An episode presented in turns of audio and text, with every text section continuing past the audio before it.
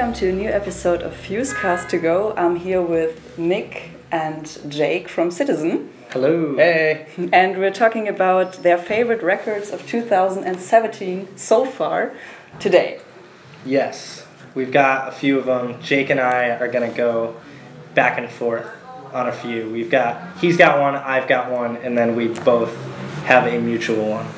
Um, I don't know. Where do you want to? Where do you want to kick it off? Do we kick it off? Let's. We'll end on the mutual one. Sure. So we'll start with one of my picks was um, Japanese breakfast with soft sounds from another planet, and um, I got into them on their recent LP before this one, and um, really liked it. It's this like great indie rock poppy band and it was just like really fluffy and sugary their old stuff and i feel like with this new record they really discovered some like new grooves and it almost feels like it's a little more self-serious and they're just like messing around with some like really new rhythms and like soundscapes and it, it just takes their band to like a whole new level. And so i even listened to it today like in preparation for talking about it and i was just so into it. I was like glad that we are doing this podcast because it just gave me an excuse to listen to the record again so it was really good from like front to back. It's 12 songs, and I thought that was really cool. The way that they do it, they seem to take a bunch of different routes and different sounds. They're not really repeating the same formula on every single track, you know what I mean? And I really align our own band with something like that, where we can explore all sorts of different avenues, but it's still on a Citizen record, it's still Citizen. That's how I feel when I listen to the Japanese Breakfast record. They'll have just like a straight up fuzzy rock song with some like lead guitars and stuff, and then there will be nothing but just some keyboards and guitars and no drums and just vocal riffing, and it's amazing, and it doesn't feel like it's jarring from any other track on the record. So it's um, an amazing listen front to back. Mm-hmm. Is it? It's a woman, right? That's a woman. Yes, right. Mm-hmm. Mm-hmm. And how did you um, discover the first record? Just literally uh, word of mouth. People just talk a lot about it. I had heard of the band that she was in before, Little Big League, though I didn't really pay any attention to that, or I don't even know if I've ever listened to it before. But I was just aware they're they're like in the same sort of circles that Citizen was in, and um, just I knew that that band had disbanded, and she started up her own thing, which was Japanese Breakfast and just truly people just started talking about it the record before this last one and that's when i jumped on and totally been in love ever since. And what makes it sorry. No, what, what no, no, makes it um, your first uh, your, your favorite record 2017 um, I mean, just like a really visceral thing. I just listen to it and, and, it's what I like. It like hits the spot, you know what I mean, in, in some way or another. My wife's a really big fan of the record as well, so like it's just so easy to throw that on with the both of us and we're able to like really get down on it, you know what I mean? So easy. No complex answer. I just love it. Nothing to it. Um, a good segue actually is that the record I'm going to talk about, um, the Sandy Alex G record um, I saw Japanese Breakfast with Alex G, and um, they're amazing. And I really feel like they're uh, in a really good spot, like this year and with this album and whatever. Um, but yeah, they were amazing, and uh, that leads me to the Alex G record, Rocket. Um, I had heard of Alex G like years and years ago, just um, you know, um, they're a Philly band and we have a lot of friends in Philly, um, and so I I knew of him or them um, uh, as they were getting bigger, but I didn't really pay attention until um, their last album, Beach Music, came out, and it came out on Domino,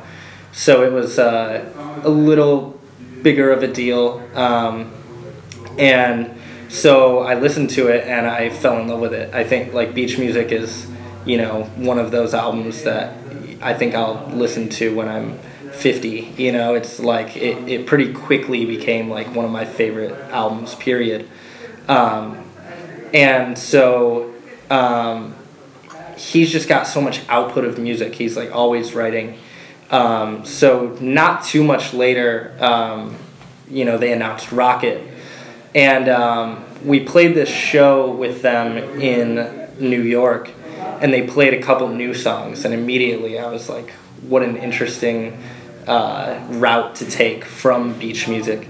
Um, just you know the, this one song that they played was Bobby, which is like the lead single from from Rocket, and you know it's like this twangy like alt country song, and it's just it's amazing, and like I mean you don't need me to tell you that like uh, everybody loves it seemingly who hears it. Um, and then I believe that the other song they played was Guilty, which is my favorite song from the record. Um, and that is the closer from the album and it's kind of the song that like really pulled me in and I was like wow this this record is is crazy um, you know it's jazzy some songs have a country lean um, some songs are classic Alex G which is like a more like Elliott Smith type vibe um, but I just love it, and I love that band. I feel like I have a lot of, um, you know, allegiance to the band. Where you know whatever route that uh, that he takes, I'm gonna probably love it. But um, I, I thought that this new record was like really exciting and a really cool way to uh, turn from the last album. And also, I just think it's you know for what a year it's been, what a past two years it's been, it's nice to like have an album that like, you know, it just like feels good, you know. So I love it. Perfect. Yes.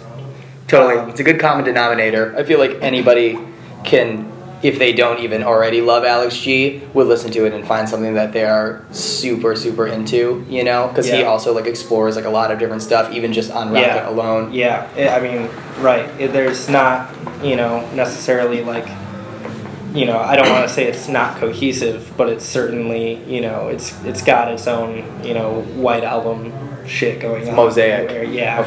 Rock out. yeah, exactly. so, you know, it's it's just amazing and, and like Jake said, I think that there's something on Rocket for everybody. Um, but yeah, I love it. I really have to listen to it. Yes, please. oh yeah, absolutely. Um, otherwise, uh, the our mutual uh, love and is, mutual love with the rest of the world. yes, is the new Paramore album After Laughter. Um, admittedly, I I really liked the singles that they released leading up to it, and um, their last album I, I really loved, and so I was excited to see what direction they go, and they went a direction I did not expect them to go. Um, and so they released these singles and I loved them, and like we all were, you know, it was like constantly on in the van and whatnot. But um, I don't know for some reason when the album came out, I didn't really pay that much attention to it. It just kind of, which I'm guilty of doing all the time. records come out and I just don't listen. But um, then recently, Jake and I and uh, some of the other guys got to uh, see Paramore live on their tour that they were just doing, and um, it was one of the best shows I've ever seen. And every song that they played from the new album, um, you know, I hearing it for the you know each one probably for like the second time, third time. Um, I felt like I knew them. You know, I felt like I like really knew the songs, and we like walked away and we were just like talking about wow. It. I mean, we go to so many. Seriously. We've been to so many shows, just doing what we do, and it, it, walked away feeling like I just got out of like a rock concert, yeah. and I I don't feel that often, you know, and so it was just super energizing to walk out of there and just talk amongst ourselves about how amazing each part of the show was and their production and stuff. It was so great, and I think it really speaks to the caliber of Paramore that the last record before After Laughter is nothing like it, mm-hmm. and they can just turn on a dime and, and do this sort of talking heads, really poppy, like sugar coated music, and nobody bats an eye, and everybody loves it. And just alongside of their other songs live, it works amazing. Totally, yeah. I mean, when we left the show, we just put on the Paramore record and just listen. You know, we just listened to them play for two hours, and we just wanted to keep listening. You know, um, and yeah, I don't know. There's really not not much to be said. It's just I just think it's like really impressive pop music. Like I think it's um, smart pop music, and I also happen to think that Hayley is just like so cool. Like she just got, you know, her moves are sick. Like everything they they they know what they're doing. You know. Oh yeah, they're pro pro Yeah. giggers. You can feel it when you Yeah, watch them. Totally. So, um, so yeah, that's one that we that we both love. I think I'll uh, I'll be listening to that one for a long time. Mm. Yeah, I bought that myself, but I've never been on a show of them. Mm-hmm. Yeah. Um, but I've been a fan when I was 15 or something when Mm, what was it called Riot? Right, yeah, Riot, yeah. Riot came out, and um, but I lost track at the the record uh, after that Right. Yeah. I think a lot of people did. with the butterfly on Right, the Right, yeah. yeah. Mhm. But uh, I bought After Laughter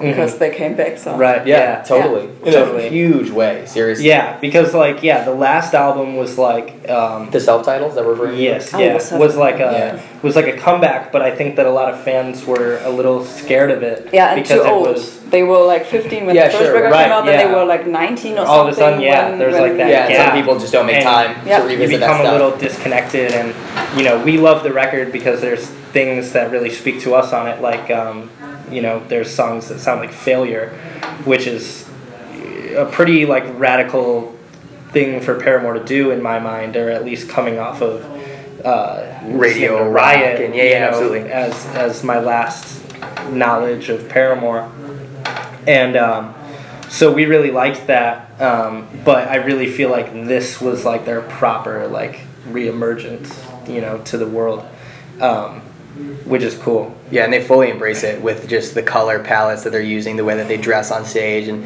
the way that they carry themselves is so fun and just really is super cohesive with the sound of After Laughter. And you could even tell when they switch into those songs live, boom, they hit these like different lights and everything, and it all like kind of brings you into the After Laughter world, you know. And then when that song's over, boom, they like shut all those lights off, you know what I mean? And it's just really cool, like really cements itself as like its own thing, entity. totally it's just you know it's a it's a fun record and a fun aesthetic and i feel like a lot of people need that right now you know Totally. Yeah, yeah, that's fair to say. the world, Everybody, the world is dark you we know, need some so- some light light music to Totally. get through it.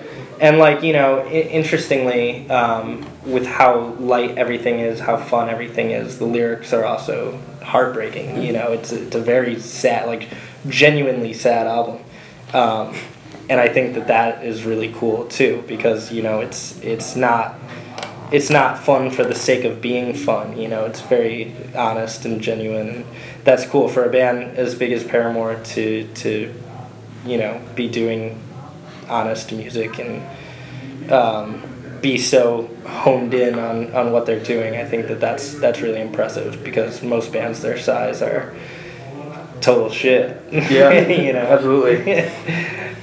How much did these favorite records 2017 have still influence on your new record? Because um, I think Paramore came out in January or. Quite yeah, quite a while ago. I I think that uh, yeah, the Paramore stuff started coming out. Uh, a little bit before we were in the studio, Before we went or, in, like yeah. around the time we were in the studio. For sure. I don't So that was. It, I don't know if it came into play on the record. sonically but it- no. yeah, but as far as like what 2017 is measuring up to be as far as music goes, I mean, we really took the new record serious because when we're getting put up next to those three records that we just talked about, it's going to take a lot to be in people's ears and and be in their, you know, visuals and stuff. So, I mean, I guess it just set the standard if nothing else, all three of those records to just really take it serious and, and really like try and kick this record off. Yeah, let me just say your record is um, already on my let's say top five list of this year. That's So- amazing. Thank, Thank you. you. Yes. love it. Yeah. We're, we just released it yesterday and, and are so amped up to finally, I mean, we recorded it in March, so we've been sitting on it for so long and you like kind of forget and you're want to get it out and it just is like can't think about it too much or else you're gonna fall over and die. So to finally be able to put it out and we've been hyping it up and I've been driving all of my friends like crazy on social media and stuff just juicing up the singles and hyping up their record. And I feel like it pays off so much to finally be able to put it out and thank everybody for putting up with all my craziness on there. And I don't know I'm just so amped to have it out seriously. And everybody seems it's it's been positively received so far as we've seen it. So that feels amazing hmm. totally. Cool. Yeah, I got to listen to it in like one month ago or something Sweet. as like Awesome. promo Yeah, totally. material. Um, yeah, and everyone was like, "What is it like? Do you Oh, like it? Do you like it? Do you like it?" I'm so glad um, you do. Seriously, thank you. You're welcome. Yeah, but I'm, I'm happy, so I bought one. Yeah. Thanks. Lovely. That's what's up. Thank you. cool. Yeah. Um, do you have anything left to say to your favorites 2017? I guess some some names that you want to throw in that you as well liked.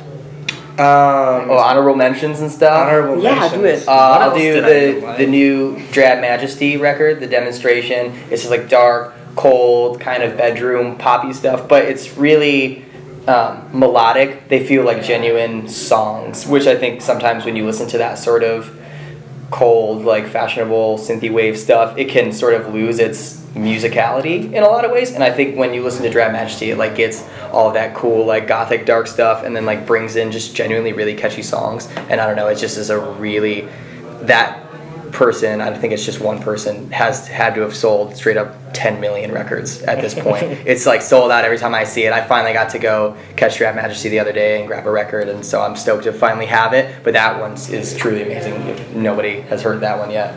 Um, I gotta give a shout out to to my boy Jake right next to me. Uh, his other band Freedom released a seven inch called Never Had a Choice, and uh, it's super good. Just straight up, 100% hardcore, um, and it's it's Thank really you. cool. It's it's a, it's a great seven inch. Um, yeah, I don't know. I can't even think of what else I like this year. I know, it I've took- it took all my energy to come up with the three music. together. Yeah, so I don't know. That's yeah. That's that's it so far, and hopefully the rest of the year has um, Yes, and there's straight some up. good ones in store. I'm sure there's like a hundred records that I I'm- am that I'm, we're gonna walk over, away yes. and think of it, and like friends records and stuff, and you know We're still all, friends all on, awesome. on Yes. Skype, so you can just write me. Yeah, we'll, like, Oh, I do. you. I do want to uh, shout out uh, Turnover, Good Nature. Yeah, of course. of course. Um, we did a podcast two weeks ago. Oh, okay, that's what's up. perfect. Cool. This is a good follow up. Then they they'll get plugged here too. Um, but yeah, they they you know they're back at it. They did it again. Um, People really love it. Yeah, people love it. It's awesome. It's also uh, similar to the Paramore record. I think that it's such a breezy record that people really need uh, in a time that things feel pretty bleak. Um, so you know, it's exciting to see them do something that really just feels good. You know, so Yeah.